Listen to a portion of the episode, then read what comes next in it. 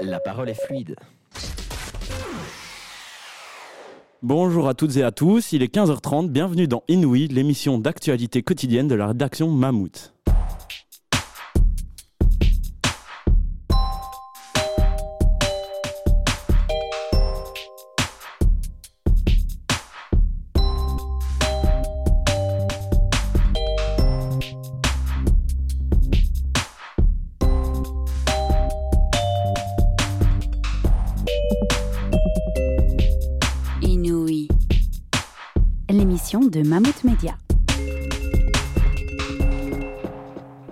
Aujourd'hui dans l'actualité, scandale à la Chambre. En plein débat sur les réformes des, pensions, on apprend que, de hauts fonctionnaires ont reçu des bonus de pension et, et que ce serait illégal. Herman De Croo est l'un de ses bénéficiaires, l'ancien président de la Chambre et l'invité de cette émission. Les étudiants de l'UC Louvain se mobilisent contre Total Energy. Ils sont allés perturber une session de recrutement sur le site de l'université. On retrouvera nos envoyés spéciaux sur place.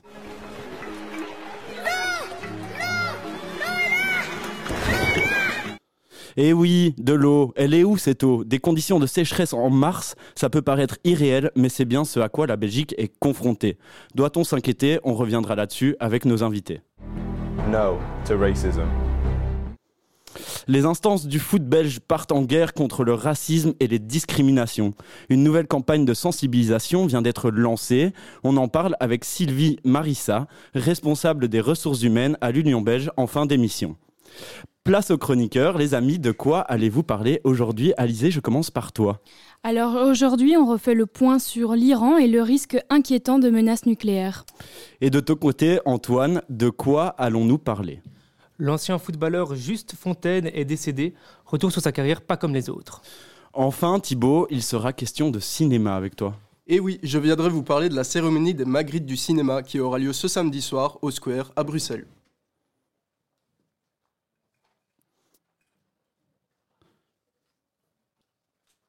C'est un scandale ce que tu me fais là C'est scandaleux Scandale à la Chambre. Deux anciens présidents de l'Assemblée et huit autres hauts placés ont reçu des bonus complémentaires en plus de leur pension et ça pourrait être illégal.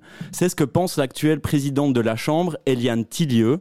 Et elle a demandé que le paiement de ces bonus soit suspendu. Mammouth reçoit. L'invité. Nous recevons donc Martin Casier, député au Parlement bruxellois et au Parlement de la communauté française. Monsieur Martin Casier, bonjour. Bonjour. Pouvez-vous nous Merci expliquer. Merci à vous d'avoir accepté. Pouvez-vous nous expliquer cette histoire de bonus? Bah, écoutez, euh, moi je découvre la situation euh, comme vous et je pense comme beaucoup de personnes. Je ne suis pas euh, à la Chambre en tant que telle, mais donc il apparaîtrait que euh, par euh, d'ailleurs une décision qui n'est absolument pas claire dans, dans ces lieux de décision non plus, puisque la décision n'a jamais euh, été prise par le bureau de la Chambre, que un certain nombre de hauts fonctionnaires de la Chambre euh, et un certain nombre euh, d'anciens présidents de la Chambre perçoivent une pension qui serait, en tout cas pour les hauts fonctionnaires, illégale. Donc elle contournerait les plafonds euh, que la Chambre a elle-même votés comme, comme limitation des pensions euh, des hauts fonctionnaires publics. Euh, et puis que dans le cas des présidents de la Chambre, elle ne serait manifestement pas complètement illégale, mais en tout cas elle serait à tout le moins tout à fait euh, absolument pas éthique et morale. Et donc Eliane Tillieu, qui a découvert euh, cette situation en tant que présidente de la Chambre, a décidé tout de suite d'abord de la rendre publique, et je pense que c'est très important, euh, parce que les choses doivent être très rapidement dites, et surtout, surtout, elle a évidemment décidé d'arrêter cela et de creuser la situation pour euh, mesurer jusqu'où vont les problèmes, si remboursement il doit y avoir, et comment est-ce que ces remboursements devront avoir lieu. Donc euh, vous êtes en train de nous dire que la Chambre a contourné une loi qu'elle a elle-même euh, votée En tout cas, pour la partie des hauts fonctionnaires, euh, il semblerait qu'il y ait effectivement une décision illégale, mais je vous le dis, la difficulté dans laquelle on se trouve pour l'instant, des informations que j'ai pu découvrir comme, comme, comme les citoyens, c'est que la décision n'a jamais été validée par le bureau du Parlement, c'est-à-dire l'organe suprême. Donc il semble que ce soit une décision administrative. Et quelles mesures voilà. vont être prises par rapport à ça? Écoutez, la première, c'est ce que je disais, c'est qu'Eliane Tillieu, dès qu'elle a découvert ça, elle a décidé tout de suite de rendre ça public. Je crois que c'est très important. On a besoin, surtout dans ces moments-ci, euh, de transparence. Donc, de rendre cela euh, transparent et accessible à tous, c'était essentiel. Et puis surtout, maintenant, d'abord d'arrêter euh, les compléments qui sont visés euh, ici. Hein, on ne parle pas de tout l'ensemble de la pension, mais d'une partie des compléments euh, de pension. Donc de les arrêter, ils ne sont plus payés. Et puis maintenant d'étudier surtout euh, la situation pour voir s'il y a lieu pour les personnes qui l'ont touché de le rembourser. Hein. C'est euh, Monsieur De Croo, euh, le père De Croo, serait visé, euh, Siegfried Braque également, et puis d'autres hauts fonctionnaires de l'administration. Et donc s'il s'agira lieu- s'il s'agit de les rembourser, ben, il faudra évidemment s'assurer que ce soit fait dans les plus brefs délais. Eh bien d'ailleurs, nous sommes également avec Monsieur, Herma- euh, avec Monsieur Herman de Croo, ancien député de la Chambre des représentants. Monsieur, bonjour. Bonjour, je suis encore sur mon lit de revalidation car j'ai subi une opération à mon genou euh, gauche, mais enfin, cela se passe comme bien. J'ai demandé au kiné d'arrêter un peu. Je viens d'entendre d'étranges choses. Euh, oui, j'étais 30 51 ans au Parlement, 51 ans et quelques mois. C'est un record belge, je crois, dans la continuité. Mes électeurs m'ont été exprimés durant 22 ou 25 ans à peu près. Et la rémunération que j'ai reçue euh, était connue, bien sûr, puisqu'elle a été rémunérée durant trois ans. Vous imaginez que euh, organe comme la Chambre, sous contrôle de la Cour des comptes, paye un ancien président, à deux anciens présidents, un montant d'à peu près 5 000 euros brut, donc un montant net de la moitié, durant trois années, et que cela se fasse à l'insu de tout le monde. C'est ridicule, ne plus que de penser à cette subvention. Quel est, quel est le problème en réalité? C'est que les anciens présidents de la Chambre, lorsqu'ils quittent la Chambre, ont une possibilité, soit comme tous les députés, après un certain nombre d'années, d'avoir une sorte de prime de sortie qui n'est pas limitée par la loi sur le cumul des pensions. Et à l'exception de cette prime de sortie, les présidents, les anciens présidents peuvent demander une prime d'ancien président. Ils ne peuvent pas l'accumuler à mes yeux. Ce que moi j'ai fait, j'ai renoncé à mon l'indemnisation de longue durée, euh, comme, euh, 51 ans et des mois passés au Parlement, et j'ai donc reçu officiellement, avec des documents, avec bien sûr un versement à mon CP, avec déclaration d'impôt chez moi, durant trois ans, une rémunération de sortie de président. Quand j'avais bien sûr, comme je l'ai fait il y a trois ans, quitté euh, le Parlement euh, en fait et en droit.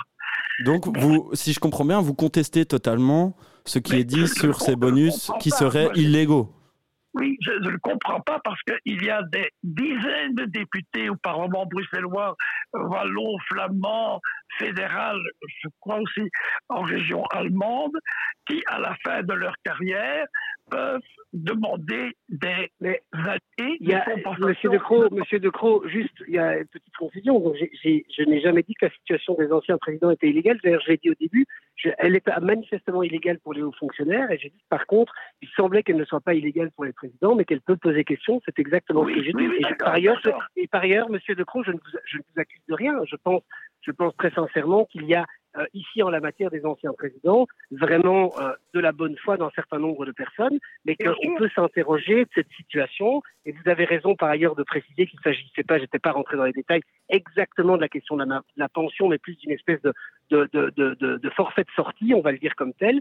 Mais pour Oui, autant, elle pose, elle pose des questions morales effectivement, puisque Ah oui, indirectement, elle permet. mais alors, voilà. alors, alors, alors, si elle pose des questions morales, posez-vous les mêmes questions pour les membres ordinaires, entre guillemets, personnes n'est ordinaire, mais qui n'ont pas été présidents de la Chambre pour les années de sortie qu'ils reçoivent eux.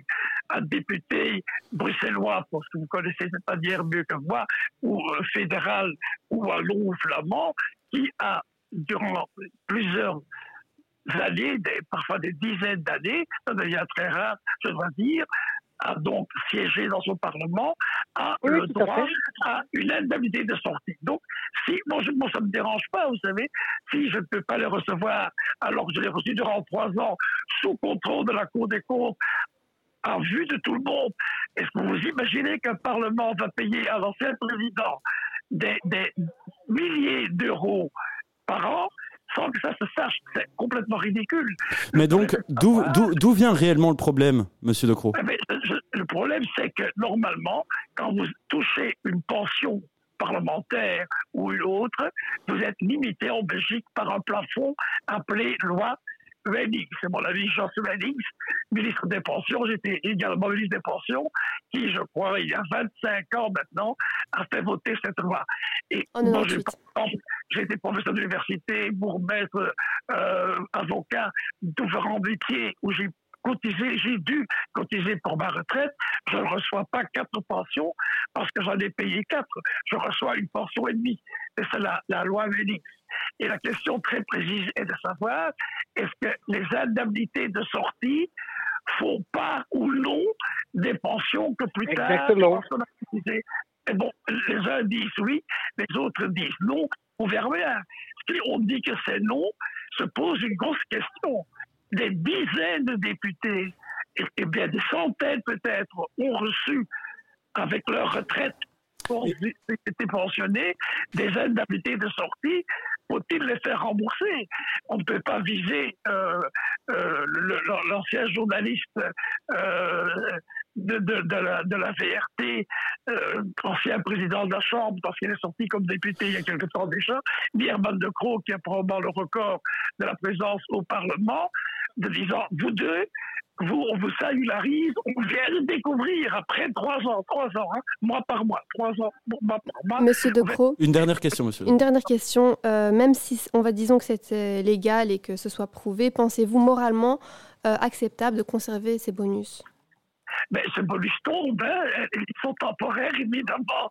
Ils sont temporaires, mais est-ce que vous considérez que quelqu'un qui a dévoué une partie de sa vie au Parlement, comme député normal, ordinaire, sans avoir été ministre ni président, quoi que ce soit, puisse recevoir durant deux, trois ans, ça dépend des nombres d'années qu'il a été au Parlement, une indemnité de sortie.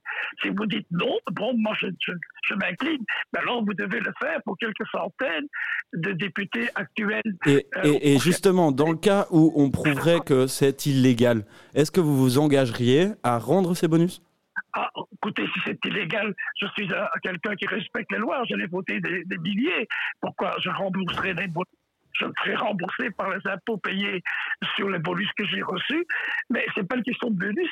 Et combien Combien, si je peux me permettre c'est une indemnité de sortie, mais alors il faut la belle règle pour tous les anciens députés ou certains anciens députés bruxellois, wallons. Euh, combien, monsieur De Croo Pardon? Je vous demande combien? Ah, c'est très simple. C'est un mois de, salaire de député, moins les indemnités de frais de transport. C'est à peu près les deux tiers d'un traitement de député. J'aimerais bien un chiffre. S'il vous plaît. Ah, c'est à peu près 5 000 euros brut, ah, entre 4 500 et 5 000 euros brut. Donc, ça fait net à peu près 2 300, 2 400 par mois. Ce que euh, une indemnité de sortie comporte à des conditions de durée. Hein. Vous n'avez pas ça après 3 mois ou après 6 mois de vie parlementaire. Selon que vous avez été. Moi, j'avais droit théoriquement à 98 mois parce que j'avais été 51 ans au Parlement. On, on, cotise aussi au Parlement, on contribue à sa retraite. C'est comme dans chaque en tout cas, très bien, on va devoir, on va devoir couper là, Monsieur De Croo. je suis désolé, on doit continuer l'émission. Je vous remercie, je vous remercie beaucoup d'avoir accepté l'invitation. Et merci également à Martin Casier d'être avec nous. Avec plaisir. Bon après-midi.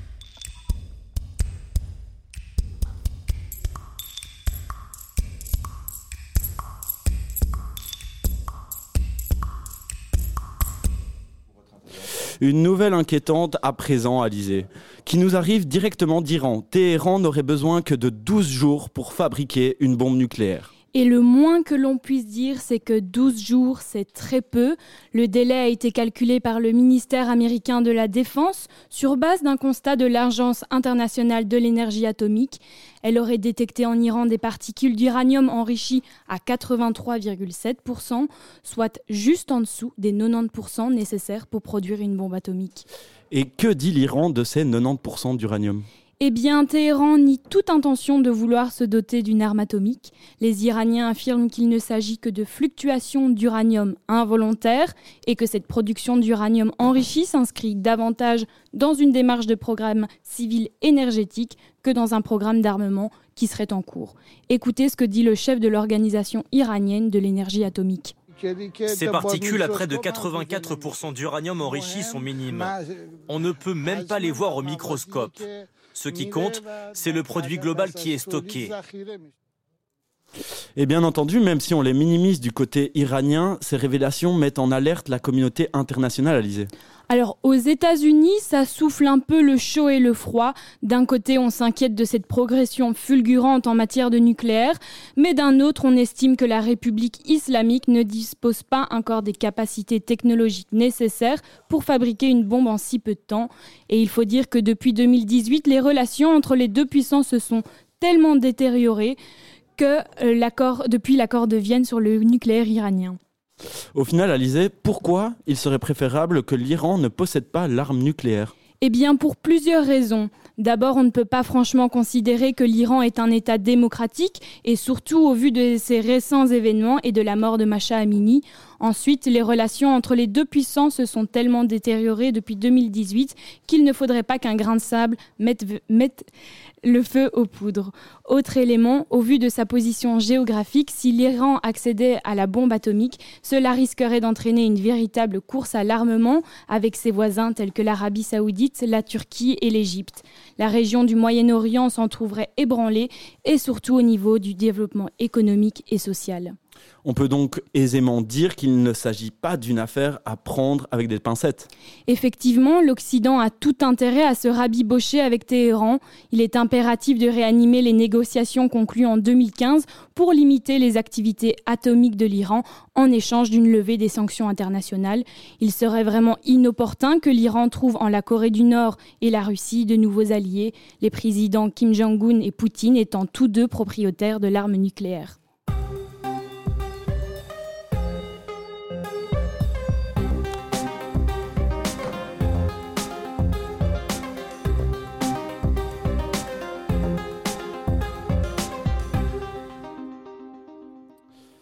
Aujourd'hui, à Louvain-la-Neuve a lieu une action contre Total Energy. Alors que le géant pétrolier recrute au sein des étudiants de l'UCL, un blocage pacifique a lieu en ce moment même sur le campus. Shaima Hadji et Charline Gillis sont allés à la rencontre des organisateurs du mouvement.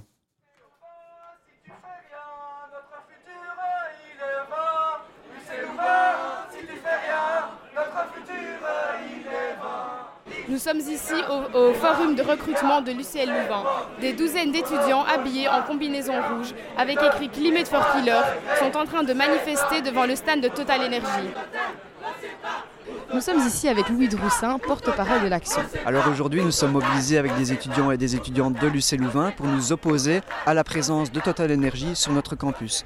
La raison est simple, Total Energy est invité sur un forum de recrutement ici à Louvain-la-Neuve, alors que cette entreprise, en fait, elle fait partie des responsables de la crise tant sociale qu'écologique que, que nous vivons actuellement. Aujourd'hui, c'est pour nous opposer à la venue de Total Energy sur notre campus. La raison est toute simple. La raison est toute simple. Total Energy est une entreprise nocive, que ce soit sur le plan social ou sur le plan écologique.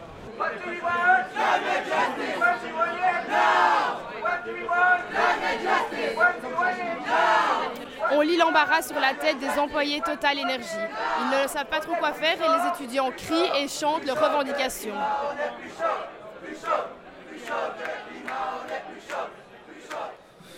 Et nous nous retrouverons maintenant avec nos deux envoyés spéciaux à Louvain-la-Neuve. Alors Shaima, tu es nos yeux et nos oreilles sur place. Qu'as-tu vu? Shaima, est-ce que tu es là?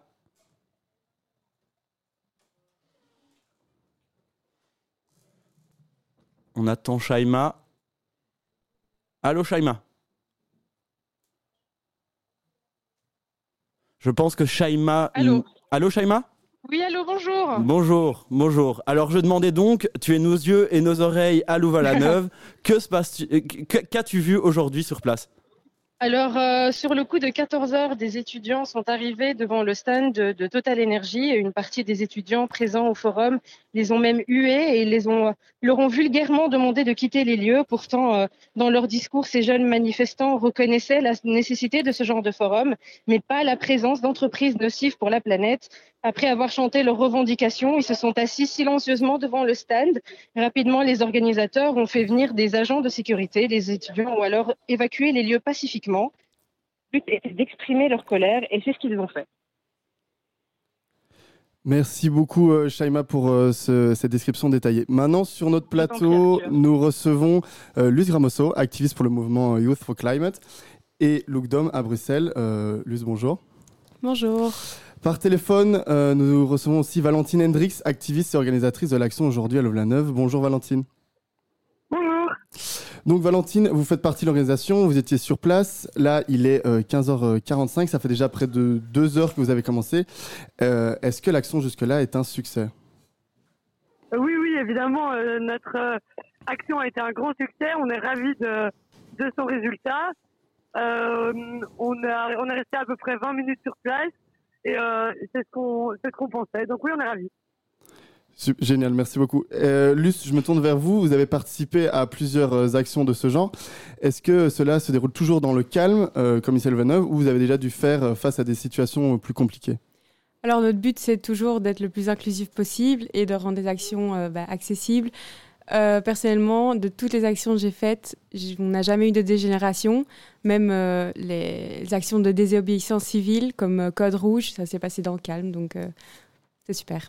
Une action qui a duré longtemps, il me semble, 30, 40 heures sur place. ça s'est passé comment? Ouais, c'était deux jours, dont une nuit sur place, certains même deux nuits sur place. ça s'est passé, ben, même malgré les circonstances, il faisait froid, euh, ben, on était quand même là parce qu'on était fâchés. Ben, le fait de se retrouver entre activistes et d'avoir euh, le même but, ça nous a réchauffé le cœur et tout s'est passé euh, très fluidement. Même la police a été très juste envers nous. Ok, ok. Maintenant, revenons sur l'action de Louvain-la-Neuve. Valentine Hendrix, est-ce que vous avez pu observer un réel impact auprès des recruteurs de Total Energy ou des étudiants impliqués dans le recrutement? Alors, euh, on a eu euh, quelques réactions euh, à chaud de certains étudiants qui travaillaient avec Total Energy et qui sont revenus vers nous en demandant des flyers et en, en nous disant qu'ils n'étaient pas au courant, en fait, de, par exemple, du projet ECOP et en nous, en, nous demandant plus d'informations. après, on verra un peu le. C'était très à chaud, donc on verra l'impact qu'on a eu peut-être un peu plus tard. Et puis, surtout, l'année prochaine, on, lors de, du, du prochain forum de recrutement, on espère très fort ne plus voir cette énergie. Euh, après, euh, évidemment, il y avait aussi des étudiants qui étaient contre, qui disaient qu'on comprenait pas, qu'il fallait travailler avec Total, mais voilà, on restait sur notre position à ce niveau-là. Et vous avez pu euh, donc interviewer ces, personnes qui, sont venues pour le recrutement. Est-ce que vous avez eu des réponses à vos questions Pourquoi ils, sont, ils ont été jusqu'à vouloir être recrutés par Total? Non, on n'a pas eu plus d'informations. Évidemment, on les a on, leur on les a invités à euh, se renseigner plus et à aller au-delà des publicités mensongères de Total Energy. Et, euh, et je suis sûr que c'est ce qu'ils feront euh, ce soir en rentrant chez eux. même question, Luce. Est-ce que ce genre d'actions ont un vrai impact dans toutes les actions que vous avez menées? Y a-t-il eu un impact auprès de la population ou de la société concernée? En fait, est-ce que vous pouvez nous dire qu'est-ce qui marche réellement? Alors, je pense que Maintenant, on est au stade où euh, la désobéissance civile, c'est euh, des sortes d'actions qui sont vraiment indispensables pour euh, shifter l'opinion publique, pour vraiment que, que la, vue de la, de la population sur Total change. Parce que en pleine crise énergétique et climatique, leurs actions dévastatrices, ça peut plus être permis. Donc, ouais, on, a vu euh, ces derniers mois euh, qu'il y avait pas mal euh, d'activistes qui s'étaient attaqués entre guillemets à des œuvres d'art un peu partout dans le monde. Est-ce que ces genres d'actions qui ont des réels impacts au niveau médiatique pour faire parler de vous ou alors c'est un peu des, coups dans l'eau? Ben, ça a clairement marché. Je veux dire, ça a fait le, tour des médias, des personnes euh, avec qui j'avais jamais eu des, débats sur le sujet. Euh, je me suis retrouvée à, avoir, euh, à en parler pendant des heures. Donc, ouais, niveau, niveau couvrage de, de médias, bah, c'est- c'était clairement un succès. Je sais qu'il y a beaucoup d'actions pour l'environnement qui sont attendues euh, ces prochains jours, comme la Global Strike, euh, Climate Strike ou l'action du lockdown sur les fonds marins.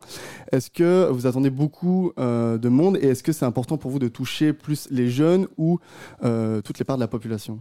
Alors clairement, toutes les parts de la population. Les Global Climate Strike, ça a commencé chez les jeunes qui n'allaient plus en cours. Euh, donc, euh, au début, la plupart des personnes, c'était des jeunes, mais maintenant, on voit que très souvent, il y a des gens de tout âge qui nous rejoignent, et euh, ce qui est super important. Après demain, je pense que ce sera plutôt des étudiants, mais lundi, c'est après le, le travail. C'est, on a fait, on choisit spécialement l'heure pour que ce soit le plus accessible à tous. Et ouais, on attend quand même pas mal de monde. Il y a même lundi à l'action Lookdown à Place du Luxembourg, il y a même euh, l'acteur de Emily Paris, qui, Gabriel, euh, Lucas Bravo, qui sera là. Donc euh, je vous rejoins tout ça à rejoindre. On vous souhaite un, grand succès. Pour finir, au niveau de l'UCL Louvain, Valentine, est-ce que vous attendez une explication du côté de l'UCL On sait qu'ils se vendent, je cite, former ceux qui développeront des technologies utiles à nos sociétés et respectueuses de l'environnement, euh, pour ensuite accueillir des gens pétroliers comme Total Energy qui ont battu euh, leur richesse en détruisant la planète. Qu'est-ce que vous voulez entendre de la part de l'UCL Alors, on est tout à fait prêt à la discussion. On va voir un peu euh, de quelle manière ou comment ils vont revenir vers nous. En tout cas, on sera ravis de discuter avec eux et de leur expliquer le pourquoi du comment Total Energy ne doit plus être là l'année prochaine. Euh, on verra un peu comme on n'avait pas de, on, on les a pas prévenus de notre action, donc euh, on n'a pas encore eu de, de réaction, mais en tout cas, on serait, on est très ouvert à la discussion. Eh ben, merci beaucoup Valentine, merci beaucoup euh, Luce. Euh, je vous libère. Et merci à nos deux envoyés spéciaux sur place. 5 x 5, l'actu en 5 points. Place à une chronique dont vous commencez à avoir l'habitude, l'actualité résumée en 3 minutes. Ce n'est pas le 4x4 aujourd'hui, mais c'est le 5x5 présenté par Juliette van der Straat. Oui, et nous partons directement en Grèce, endeuillés par ce dramatique accident de train où le bilan s'alourdit. Mardi soir, 46 personnes ont perdu la vie lors d'une collision frontale entre deux trains. Place maintenant aux réponses et à la colère. Le Premier ministre grec a expliqué l'accident comme une tragique erreur humaine. Le chef de la gare de Larissa a lui été arrêté et est poursuivi pour homicide par négligence. Depuis l'accident, la colère gronde. Mercredi soir, plusieurs milliers de personnes sont descendues dans les rues d'Athènes pour manifester. Ils ont notamment pointé la responsabilité du gouvernement dans ce drame. Et on part maintenant en Moldavie où d'autres manifestations ont éclaté hier. Oui, et cette fois, des milliers de pro-russes ont protesté contre le gouvernement moldave. Ils dénoncent des factures énergétiques trop lourdes et demandent à la présidente de ne pas s'impliquer dans la guerre en Ukraine. Les pro-européens qui sont à la tête du gouvernement moldave sont sous haute pression. Ils suspectent la Russie de préparer un coup d'État en Moldavie. Le vice-premier ministre Nicu Popescu au micro de France 24. Pendant toute cette année, on a été la cible euh, pour des attaques hybrides, pour euh, des tentatives de renverser notre gouvernement, soit via euh, des, pressions énergétiques. On, a réduit, la Russie a réduit de deux tiers les livraisons de gaz à Moldavie. on a eu des pénuries, une pénurie d'électricité. On a eu des tentatives de protestation contre le gouvernement en octobre, en octobre soutenues par, et financées par des oligarques qui travaillent avec la Russie. Voilà, et chez nous, l'inflation a baissé en février. Oui, pourtant, le prix des produits alimentaires continue d'augmenter. On fera attention quand on fera nos courses du coup. Mais c'est lesquels qui ont le plus flambé? En première position, les frites surgelées. Hein. Autrefois, elles vous coûtaient 1,9€ et désormais, elles vous coûtent 1,65€. Ensuite, vous avez le chou-fleur. Autrefois, il vous coûtait 1,89€ et désormais, il vous coûte 2,82€.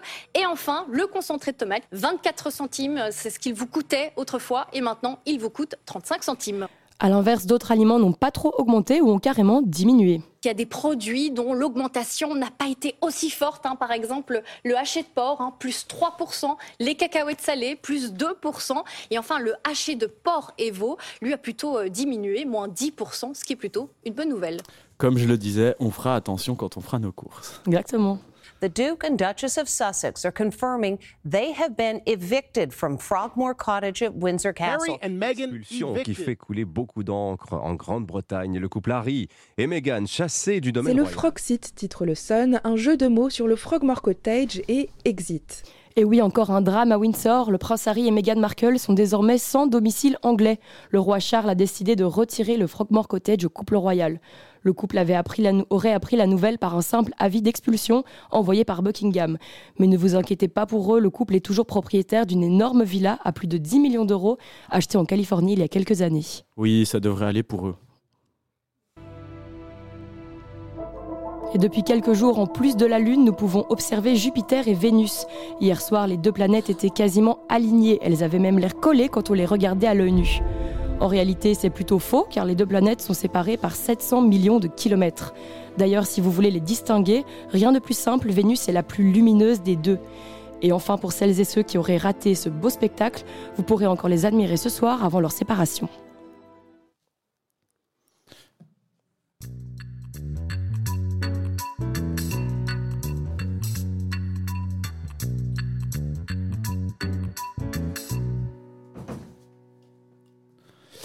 Tamara et Anaïs se sont rendus aujourd'hui à l'Institut royal du patrimoine artistique qui ouvre ses portes pour une journée haute en couleurs.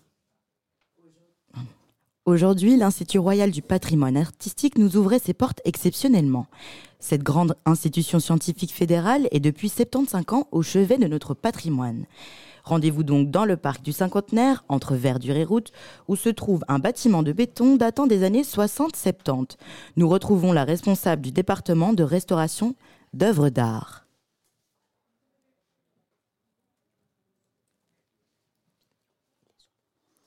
Je pense que nous ne l'avons pas. Euh, on enchaîne directement avec euh, la sécheresse du coup. Euh, Malheureusement, la sécheresse frappe la Belgique même en mars. À Liban, les restrictions d'usage de l'eau ont été levées dernièrement, mais l'inquiétude reste. Au téléphone, nous sommes avec Bernard Jacquemin, je pense. Nous sommes à Bernard Jacquemin, échevin de l'eau à Libramont. Pas encore, je crois. Bonjour Igor, je pense qu'il sera bientôt avec nous. Oui, je suis avec vous. Bonjour monsieur. Oui, bonjour. Euh, monsieur Jacquemin, avez-vous des problèmes de sécheresse à Libramont? Pas encore pour l'instant, mais nous en avons régulièrement depuis 2016. Craignez-vous d'en avoir bientôt? Oui, je pense que oui. Euh, la situation n'est pas très bonne, il fait beaucoup trop sec. On n'a pas de neige, donc euh, la fonte euh, lente de neige n'a pas eu lieu. Et donc on a eu de l'eau à un moment donné, mais c'était beaucoup de l'eau qui ruisselait et ça ne nous avance pas beaucoup. Au Luxembourg, il y avait des restrictions, mais qui ont été levées. Euh, selon vous, il ne faudrait pas le réimposer? Ben, le, problème, il est simple. Hein. quand vous avez euh, de l'eau qui coule, euh, imposer des restrictions quand l'eau est là, ça ne sert pas à grand-chose parce que de toute façon, l'eau qui n'est pas consommée, ben, elle va dans les rivières. Hein.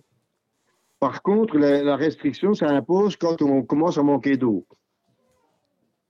En quoi consistent réellement ces restrictions, Monsieur Jacquemin?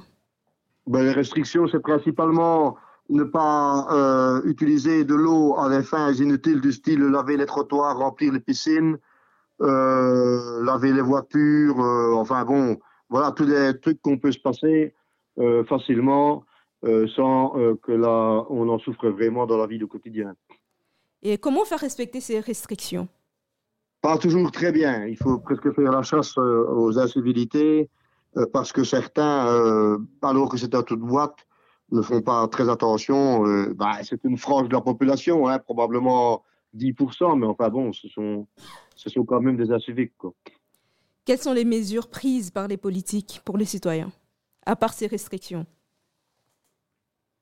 Ben, Les mesures prises, nous autres, nous sommes en train de sécuriser tout le réseau et nous avons une connexion avec la SWDE en permanence maintenant.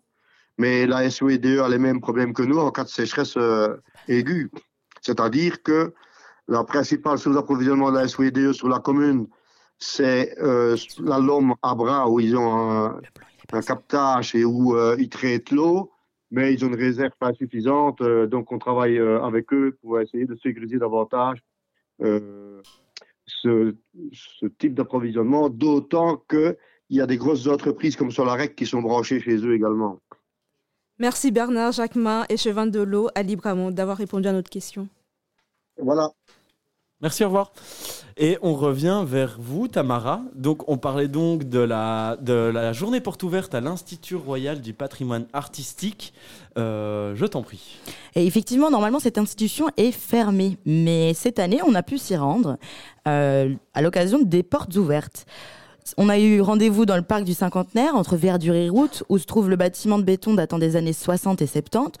Nous retrouvons donc la responsable du département de restauration d'œuvres d'art. Alors, je suis euh, Livia de Peut, responsable de l'atelier de restauration de peinture à l'IRPA. Nous traitons essentiellement des œuvres du XIVe au XVIIe siècle de nos régions. Euh, les œuvres, quand elles viennent ici, elles sont euh, sélectionnées et on essaye en fait de, faire une étude complète de l'œuvre d'art alors le processus c'est simple. En fait, on, observe avant le tableau. Il y a vraiment un examen technologique, c'est-à-dire qu'on regarde le tableau face, revers, comment il est fait. Puis seulement quand on a un maximum d'informations sur l'œuvre, alors on peut commencer la restauration. À l'IRPA, le mot central est la pluridisciplinarité. Une kyrielle de spécialistes collabore et prend soin des œuvres d'art qui font partie de notre histoire. Nous avons rencontré un chercheur dans les laboratoires de polychromie à l'IRPA.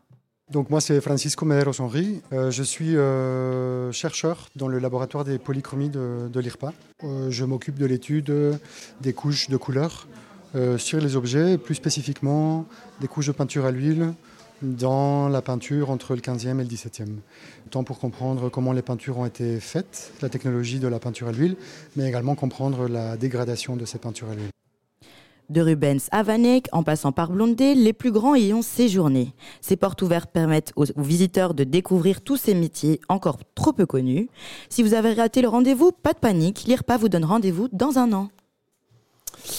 Parfait, merci. Et avec toi, Emma Louise, on va parler d'une histoire assez sombre, celle du meurtre de deux jeunes castors.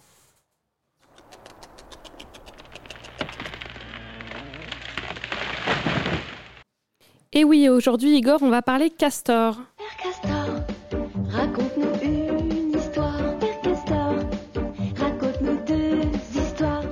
Moi, mon histoire, c'est une petite histoire, mais alors c'est quelque chose. Est-ce que tu te rappelles de ces deux castors cloués sur des panneaux de bois à Oufalise, dans la province de Liège, il y a un peu plus d'un an? Ah bah ouais, j'aurais du mal à oublier.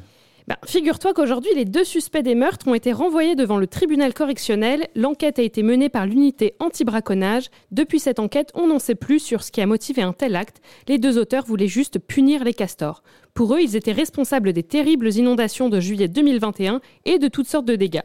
Sauf que le castor est une espèce 100% protégée, donc on ne peut pas toucher à cet animal ni à son habitat. Et oui, pas touche au castor, et ça manifestement les deux assassins ne l'avaient pas compris. C'est l'histoire du petit castor, le plus petit mais le plus fort. Il y a en Belgique entre 600 et 1, million de et 1 millier de castors. Le petit rongeur avait complètement disparu au 19e siècle. À l'époque, il était chassé parce, parce qu'on le retrouvait au menu chaque vendredi. Dans ces temps-là, vendredi, c'était pas poisson, c'était castor. Depuis, on a changé nos habitudes alimentaires et le castor a été réintroduit dans la nature, une très bonne chose pour la biodiversité. Le castor contribue en effet à la qualité de nos écosystèmes. Il aménage son milieu de vie, restaure et crée des zones humides qui sont très favorables aux poissons et aux batraciens et c'est pas les oiseaux qui vont s'en plaindre, du coup eux aussi profitent de la présence des castors. Et puis moi, il y a quelque chose qui m'a touché, Igor, je vais pas te mentir. Ah bon, dis-nous. Le castor est monogame. Il est hyper fidèle et passe toute sa vie avec un seul partenaire. C'est pas mignon ça? C'est absolument charmant.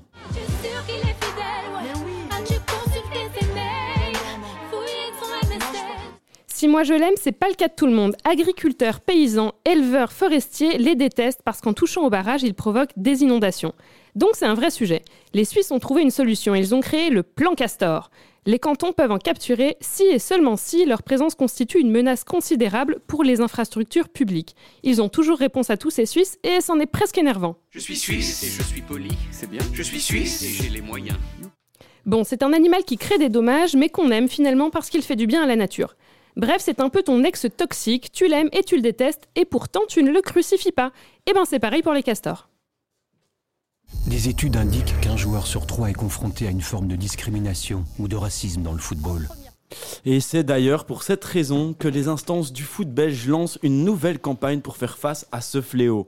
Salomé Bayat et Chloé Boudru sont allés à la rencontre de jeunes footballeurs et de leurs entraîneurs pour recueillir leurs ressentis. Toi, tu vois, t'es arabe, donc du coup, tu fais plein de fautes. T'es noir, on t'aime pas et dégage. Connard, euh, va te faire enculer, euh, blanc comme du lait. On dit dégage ou des trucs racistes.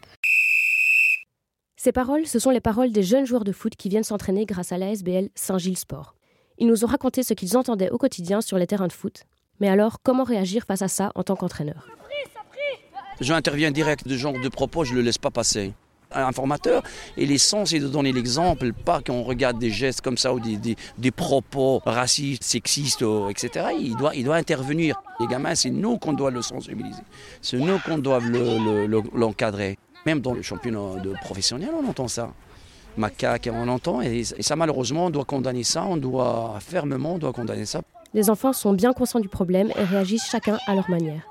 Les autres, ils me disent tout le temps, t'es arabe, donc non, tu vas pas jouer au foot avec nous, tu, tu vas nous laisser tranquille. Et moi, euh, je, je, je, je, frappe pas, je dis pas, je dis à personne, c'est ça le problème. Quand on me dit ça, moi je réagis pas. Moi je, je pars juste. Parfois on me traite d'arabe, on me dit ouais, attention, tu vas me voler quelque chose ou un truc comme ça. Et moi je suis pas d'accord. Mais j'ai rien à dire, hein. je suis triste. Je suis isolé, j'ai l'impression d'être tout seul. Je ne vois pas la nationalité, moi je vois le gamin. Le gamin qui s'appelle Abdul, le gamin qui s'appelle Richard, le gamin qui s'appelle Arwana. C'est un sport qui nous réunit, c'est un sport universel. On est là pour, pour le sport, pour jouer, pour, pour s'amuser, pour prendre du plaisir. C'est un plaisir en fait de base.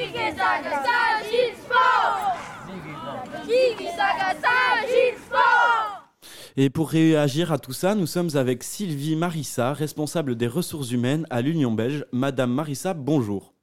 Oui, bonjour.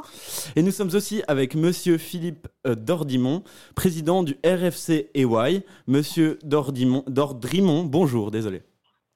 Oui, c'est Dordrimont, mais bonjour à vous. Bonjour. Alors, la première question est pour vous, Madame Marissa. Quelle est votre réaction au reportage que nous venons d'entendre? Bah écoutez, euh, ma réaction est, celle euh, que, que, que, vous pouvez voir dans, dans la campagne. Finalement, c'est ce qu'on dénonce, hein, c'est de, de, dire que malheureusement, euh, on est bien conscient que. Allô? Vous m'entendez? Ça a coupé. Je vous en prie. Ah, ah ben voilà. Donc je dis bah, que c'est c'est exactement ce qu'on dénonce avec notre nouvelle campagne. Finalement, c'est de dire que ce genre de remarques, ce genre de euh, insultes euh, en 2023 existe toujours euh, et on voudrait vraiment appeler tout un chacun à se rendre compte de ce que ça fait avec des enfants, avec des adolescents, avec des jeunes adultes. ça laisse vraiment des, des traces indélébiles et c'est inacceptable.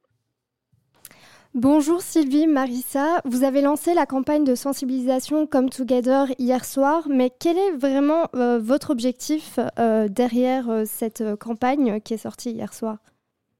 Mais Il y a un double objectif. Le premier, c'est de montrer la triste réalité des choses, de, vraiment l'utiliser comme miroir de ce qui se passe autour et sur un terrain de foot encore aujourd'hui et, toutes les semaines. Et le deuxième objectif, c'est vraiment un appel euh, à l'action, euh, non seulement des victimes, mais aussi des témoins. Et donc l'action peut être euh, de justement utiliser le cometogether.be pour dénoncer des faits de discrimination et de racisme, ou alors, euh, au moment même où, la, où, ces faits se présentent, d'interpeller la personne en lui demandant d'arrêter. Et euh, vous pensez, euh, Sylvie, que euh, ça va faire reculer du coup les discriminations, ce genre de campagne de sensibilisation? Bah écoutez, alors on n'a vraiment pas comme objectif, nous sommes que l'Union belge de football, hein, donc on, est le plus grand sport en Belgique et on, tient à prendre nos responsabilités sociétales en main. par contre, c'est un fléau qui est un fléau beaucoup plus large que le milieu du foot. Donc nous, ce qu'on essaye de faire, c'est à notre échelle euh, ne pas rester à regarder euh, euh, comme une vache qui regarde passer le train, mais d'essayer au moins d'entreprendre des choses, d'en faire parler, d'être là pour les victimes, mais aussi de donner des formations et des workshops aux différentes personnes concernées dans le club pour que eux aussi soient mieux armés donc ça, c'est vraiment quelque chose d'important, mais on, on, ne le fait évidemment qu'à notre petit niveau à nous. Vous avez parlé de club, ça tombe bien parce qu'on a Philippe également en appel. vous êtes président du club de foot d'Away.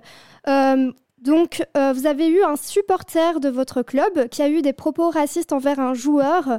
Est-ce que cette campagne de sensibilisation est nécessaire dans un contexte actuel?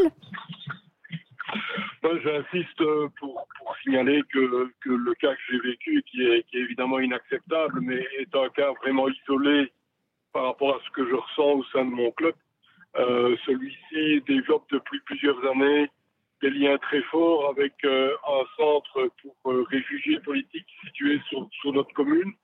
On accueille les gosses de ce centre tout à fait gratuitement dans le cadre d'une opération sur le terrain. On leur permet de, de pratiquer un sport qu'ils ne pourraient pas pratiquer sans l'aide du club parce que les gosses qui sont dans ce type de centre ben, n'ont pas les, les moyens et le soutien nécessaire pour pouvoir pratiquer le foot. Et donc, on a trouvé que c'était inacceptable que ces gosses ne puissent pas monter sur le terrain. Et le club s'est vraiment employé à ce que tous ces enfants puissent partager l'air de jeu avec euh, des enfants affiliés au sein de notre club. Donc, le cas que j'ai vécu, euh, il me révolte parce qu'il met un peu euh, à mal tout le travail entrepris par les bénévoles du club. On, se veut être un club très ouvert, un club non racisme, un club qui, veut vraiment que, les différences ne s'exprime pas sur le terrain, mais que, au contraire, tous les, tous les gosses qui pratiquent le foot soient, soient vraiment égaux. Alors, on ne pourra jamais empêcher certains imbéciles de se rendre au football. On a été victime de cela. Une personne qui manifestement n'a rien compris à ce que c'est euh, la, la, vie avec un V majuscule a eu plus bon euh, de voir insulter euh, un joueur de l'équipe adverse. Il lui a dit texto euh, ta gueule sale noire. Euh, je suis intervenu d'ailleurs à ce moment-là et j'ai foutu ce type à la porte de, mon club. Et j'espère qu'il n'y mettra plus jamais les pieds, qu'on me donnera les moyens qu'il ne puisse plus jamais revenir sur, sur notre, notre enceinte. Mais en tous les cas, je veux vraiment exprimer le fait que c'est un cas très isolé, que l'on ne doit pas le laisser passer, que l'on doit être très... Ben justement, à ce niveau-là, monsieur de, de Drimont, euh, on entend bien que c'est un cas isolé, mais avez-vous mis en place certaines mesures pour éviter que ça se répète?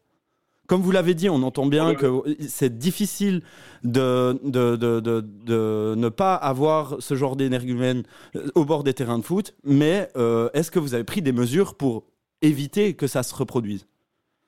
Bah, Une mesure particulière à, l'adresse de la personne. Hein. Moi, j'ai porté plainte auprès de la, police communale en, précisant bien qu'il euh, y avait un préjudice. Euh, le préjudice, il est, il est, moral et que je ne pouvais pas laisser passer euh, cette, cette, injure qui a été prononcée à l'égard d'un joueur adverse. et ouais, c'est un club qui accueille ses adversaires avec, avec plaisir et bonheur. C'est un jeu, on a tous envie de s'épanouir sur le terrain et d'apprécier le spectacle que les, joueurs nous offrent.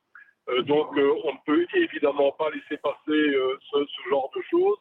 Donc, moi, je veux que cette personne soit exclue des terrains très longtemps, qu'elle comprenne ce qu'elle a réalisé comme, comme dommage à un club et, principalement aux joueurs concernés, qu'elle paye sa faute peut-être via des travaux d'intérêt général qui permettraient de faire prendre conscience euh, ce qu'est euh, le, partage et la vie et la tolérance. Donc ça, c'est quelque chose auquel je tiens beaucoup. J'insisterai beaucoup pour que les autorités puissent prendre de, telles mesures. Voilà, mais le club, il ne peut pas, euh, comme je l'ai dit dans la presse, distribuer des cerveaux ou encore faire un test de quotient intellectuel pour chacun de ses supporters. Des imbéciles, il y en a partout. J'ai déjà entendu des réflexions dans, un, dans un magasin ou dans, un, dans un cinéma ou dans un théâtre qui étaient aussi des, réflexions racistes, et elles m'ont choqué tout autant. Donc, ne stigmatisons pas, si vous le voulez bien, le sport ou le football en particulier. Oui, c'est une problématique euh, au-delà du sport. Euh, pour revenir à Sylvie Marissa, avez-vous déjà eu des retours après le lancement? Comment ça réagit euh, sur les réseaux sociaux, par exemple, par rapport du coup au lancement de la campagne? Bah écoutez, vous savez, nous, quand on lance ce genre de campagne, on, s'entoure toujours et on est toujours entouré dans notre plan comme Together, qui est un plan qui existe depuis deux ans. par des experts. Donc on est entouré par différentes associations, personnes faisant partie de certaines minorités et autres. Et donc on partage tout ça avec eux en amont. on a un diver, City Board aussi, qui est là pour nous challenger. Et donc jusque-là, on a tout préparé dans les coulisses, évidemment, avec eux, avec leur retour également, avec le, le leur ressentiment. Euh, et donc maintenant, euh, les premiers retours qu'on en a eus euh, sont plutôt positifs dans le sens enfin une campagne qui dit les choses telles qu'elles sont. Parce que je le rappelle, malheureusement, c'est que la triste réalité qui est représentée dans ce tatou. Hein. donc c'est vraiment ce qui se passe. Et est-ce qu'un jour, toutes ces, euh, toutes ces campagnes, euh, ces campagnes viendront à bout du racisme dans le football? Je pense pas que les campagnes ne suffiront pas, euh, mais je pense que par contre aujourd'hui, on est quand même avec dans, dans, la société de manière générale une, une, une plus grande c'est plus tabou. On en parle. Euh, on trouve des choses pas normales. Euh, on, vient d'entendre euh, justement le président des en, en, parler aussi, de dire ben voilà, nous on ne trouve pas ça normal, même si c'est un cas isolé, on ne veut pas que ça passe. Et donc toutes ces choses-là on, sont vraiment en train d'avancer, d'évoluer. on ne doit pas voir ce genre de choses à court terme. Comme je l'ai dit, c'est quelque chose de sociétal, c'est beaucoup plus large que le football et que le sport. Mais en parlant euh, de, de tous ces sujets au niveau du sport, en parlant de cela à l'école, en, parlant de cela euh, dans des émissions télé, etc. Mais je crois que petit à petit, quand même, euh, on augmente la conscientisation, on augmente le fait que ce n'est plus banalisé. Et donc, j'espère quand même que, ben, à, à, moyen terme, ça puisse avoir un impact quand même positif. Merci Sylvie et Philippe d'avoir répondu à nos questions. Avec grand plaisir. Bon après-midi à vous. À la sixième minute, descente de Cuissard, qui sert Fontaine. Centre, tête de Nuremberg, but. Nice 1, Marseille 0. Une légende du football français s'est éteinte hier. Juste Fontaine est décédé à l'âge de 89 ans. Ce nom ne vous dit peut-être rien, pourtant Juste Fontaine est l'un des plus grands joueurs français. Chez nos voisins, il était considéré comme une star. Igor, honnêtement, tu le connaissais?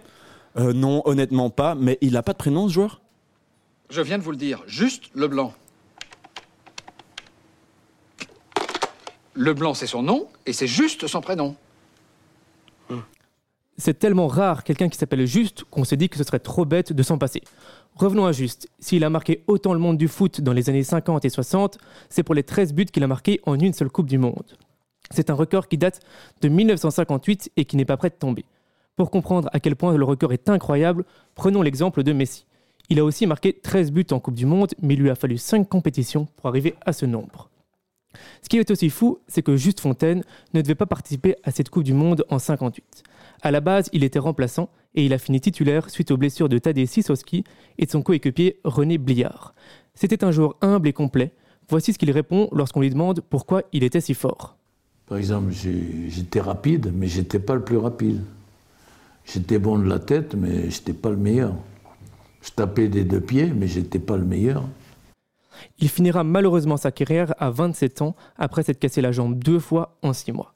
Il deviendra ensuite entraîneur, notamment au Paris Saint-Germain, qu'il fera monter en première division. Après trois ans au club, il sera viré pour avoir joué aux cartes avec ses joueurs. Ouais, le foot a changé les gars.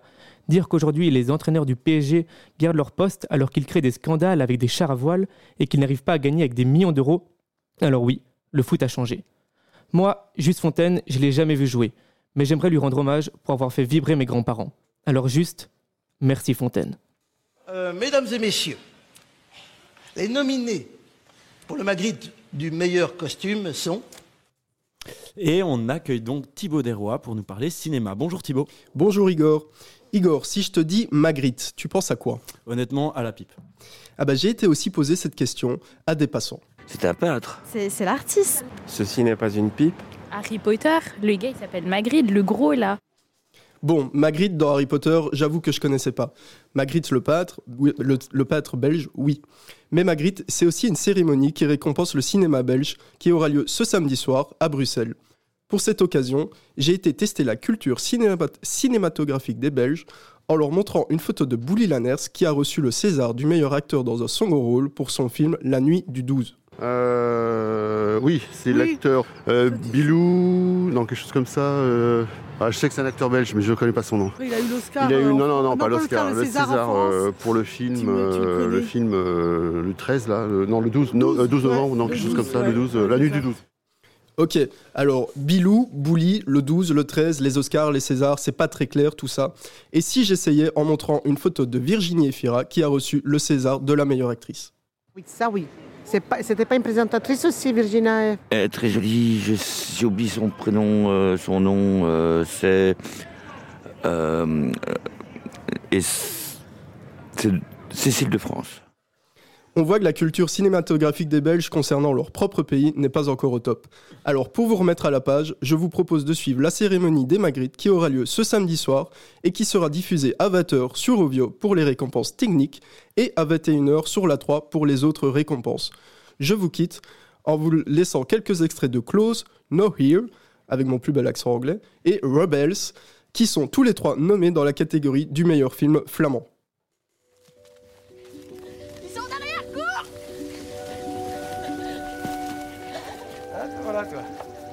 Je Rémi ce soir. Tu reviens chez nous Ik denk dat als ik maar hard genoeg bid, dan gaat alle mijn moeder hier wel aan de deur komen afzitten. Van hierboven anders te komen.